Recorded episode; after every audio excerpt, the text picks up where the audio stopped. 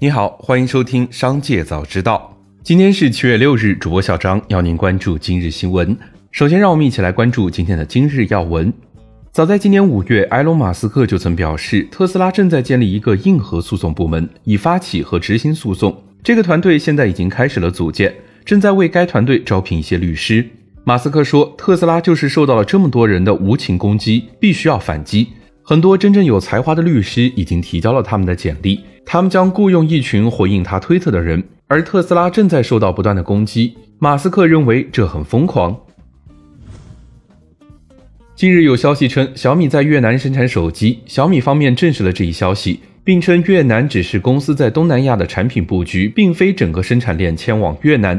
多家当地媒体报道，小米将生产委托给香港的 DBG 科技，整体占地面积约二十万平方米。投资额约为八千万美元。紧接着，再让我们一起来关注企业动态。星抖数据显示，在抖音后台，六月份东方甄选直播间销售额六点八一亿，是唯一一个破六亿的。交个朋友直播间排第三，东方甄选董宇辉、俞敏洪账号也在疯狂的涨粉。七月四日，辽宁本溪女子称民宿内智能音箱偷拍房客隐私事件引发关注。五日，小度声明，视频中所用的小度智能屏是普通用户版，该版本仅允许在家庭场景下使用。如非法利用看护功能给他人造成隐私威胁或伤害的行为，小度有权封禁该用户的小度账号，并通知公安机关进一步处理，已与视频当事人取得联系，支持视频当事人维权。七月五日下午，饿了么官微频繁喊话各种大 V 出题，并附有此帖与下场免单时刻无关的说明，疑似为近期免单活动营销。有网友表示，此举涉嫌违规营销，劝饿了么适可而止。七月五日，据一位博主爆料称，尽管被吉利收购，但以后魅族品牌的手机还会保留，主打三千至六千元价位。同时还会做一个独立的新品牌，主打六千至九千元的高端路线。芯片方面，该博主称吉利也会使用自己的芯片。目前，星际时代用的是吉利旗下另一家公司新秦科技七纳米制程，同时在研发四纳米制程的芯片，预计二零二四年下半年进行投产。七月五日，贝肯能源发布公告称，近日收到董事吴云逸出具的说明函。其女儿吴静女士于二零二二年二月九日至二零二二年六月二十四日期间，通过集中竞价和大宗交易方式买卖公司股票，获利高达一百二十二点一三万元。吴静取得的收益已经全部上缴公司。目前，吴静女士持有公司股票四十二万三千一百股，占公司目前总股本的百分之零点二一。据爆料，普渡科技 CEO 张涛发布全员信，称资本市场的客观因素到了最恶劣的时候。商用机器人全行业几乎未实现盈利，为了公司活下去，不得不做出一个艰难的决定，对公司业务和团队做一次瘦身。有网友表示，六月公司员工规模在一千三百人左右，本次据说只留五百人。该公司曾获得腾讯、红杉等超十二亿元投资。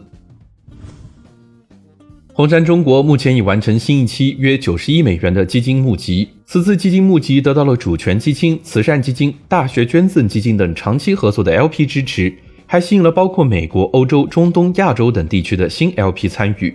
据透露，红杉的此轮募资受到了超过一百二十亿美元的认购，超额认购达到了百分之五十。